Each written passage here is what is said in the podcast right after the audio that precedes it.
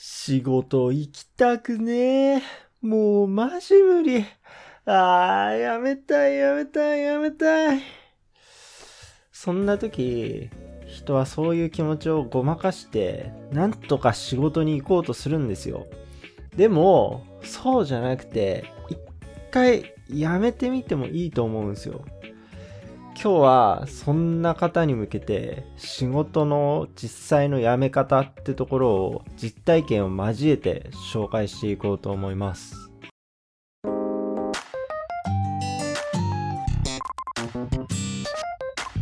仕事をやってると辛いことっていろいろあると思うんですよ。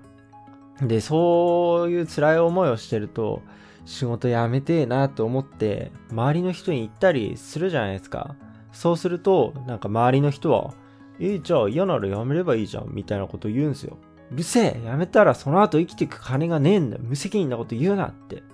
思っちゃうと思うんですよね。で、今回はね、そこの金がないってところを解決した上で仕事を辞めるっていうやり方になってます。で、そのやり方としてなんですけど、まあ、まず、仕事を休職するんですよ。で、休職するときに、休職するために心療内科に行って診断書をもらってください。いや、分かってるんですよ。分かってるんですよ。そんな急に診断書なんてもらえねえよって別にどっか悪いわけでもねえしって思うのは分かるんですよ。まあ、まあまあまあ、一旦、一旦聞いてほしいんです。一旦聞いてください。すいません。で、まあ診断書をもらうんですよ。で、そうすると、その休職した時に傷病手当っていうのはもらえるんですよね。これはまあ病気とかで療養中で休職した時に生活していくためにつってなんか大体月給の6割ぐらいかなをもらえるっていうやつなんですけどでそれをもらいながら休職したらもうその休職してる時にまあ今の会社実際どうなんみたいなことをいろいろ考えてもいいしいやもうこの会社無理だわつって次の会社行こうっつってその次の会社を探したりとかそういう転職活動してもいいんですよ。でそこで転職実際に決まったりとかああもうやっぱ今の会社無理だ行ってらんねえ復職とかもできねえって思ったらもうそこで辞めちゃえばいいんですよ。で傷病手当ってその辞めてからももらえるんですよね。その休職してた時にもらってた期間と合わせて1年半もらえるんですよだから、それで、それだけもらえたらもう、一回辞め、仕事辞めちゃってお金がないって人、まあしばらくは大丈夫っすよね。で、その大丈夫な期間で次の仕事を探して、その仕事に行くっていうのができれば、まあ OK かなって思います。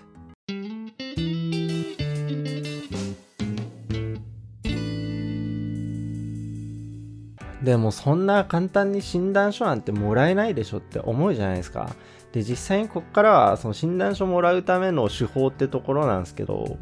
まあそうは言っても別に打つとかでもないし、もらえないんじゃないみたいな風に思うと思うんですけど、別に打つじゃなくてももらえるんですよね。その精神的なところの診断書ってのは。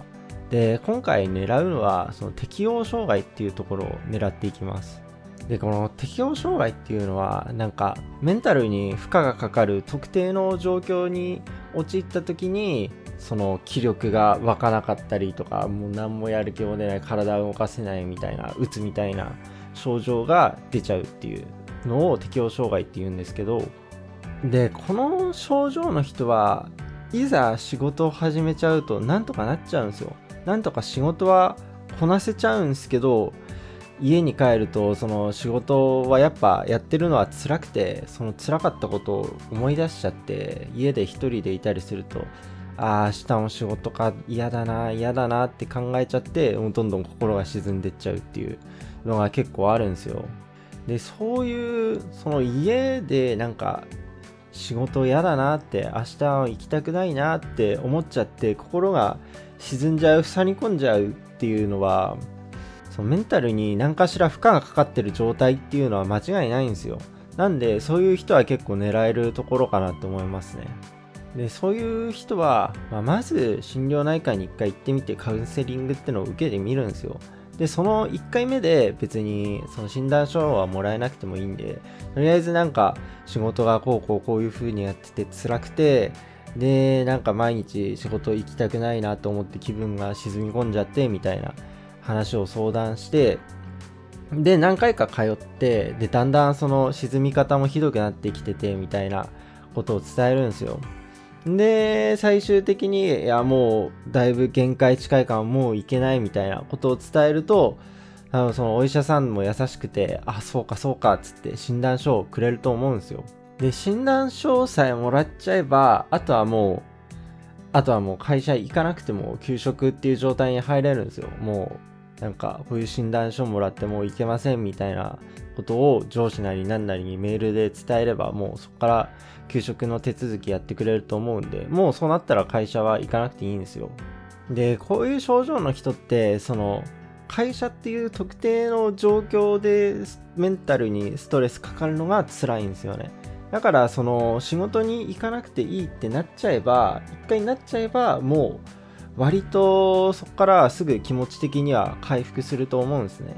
でもう気持ち的に回復してきたらあとはもう転職活動するなり体休めていろいろ考えてみるなりってすればいいんですよ。でそれで転職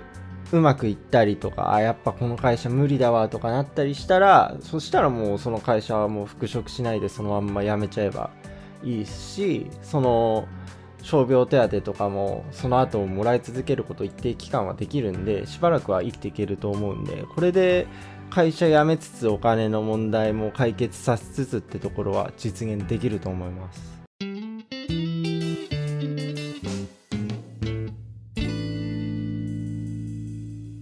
で実際今の話聞いてなんかそこまではできないなとかなんか騙してるみたいじゃないみたいな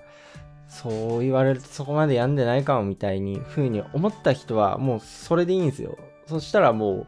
このやり方やんなくてもいいんですよでも案外なんか自分の限界って分かんなかったりするんですよねなんか自分の限界に気づく時って限界超えてもうメンタルぶっ壊れちゃって初めてああ、自分限界だったんだって気づいたりするんですよ。でも、その、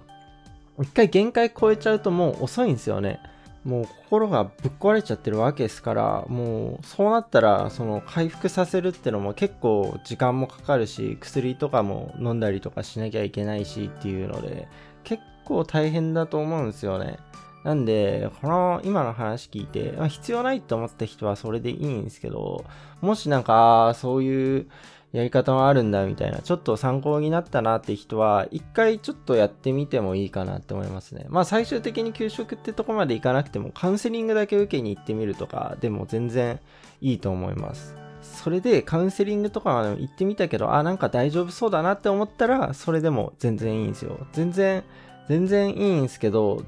でも仕事って別にその限界ギリギリまで頑張んなくてもいいと思うんですよね。それでなんか実際限界来てダメになっちゃったら本当に回復するのも時間かかるし自分の気持ち的にも辛いところが結構多いと思うんでなんか限界来る前に全然休んじゃっていいと思うんですよねそのためのやり方として今話したような内容はちょっと覚えておいてもらって全然実践してもらってまだ限界とまではいかないけど結構きついし休みたいなって思ってる人はこのやり方で全然いけると思うんでやってみてもらって大丈夫だと思います。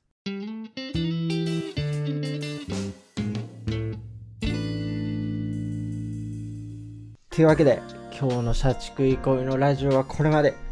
いかがだったでしょうか？このラジオでは実は皆さんからお便りっていうのも募集してます。なんか会社でいろいろ辛いこととかあると思うんですよ。そういう悩みとか愚痴とか文句、不平不満、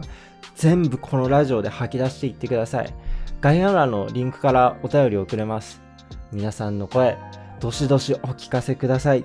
お願いします。というわけで、今日も一日お疲れ様でした。明日からも仕事大変ですが、なんとか乗り切っていきましょう。それでは、また次回の社畜憩いのラジオでお会いしましょう。さようなら。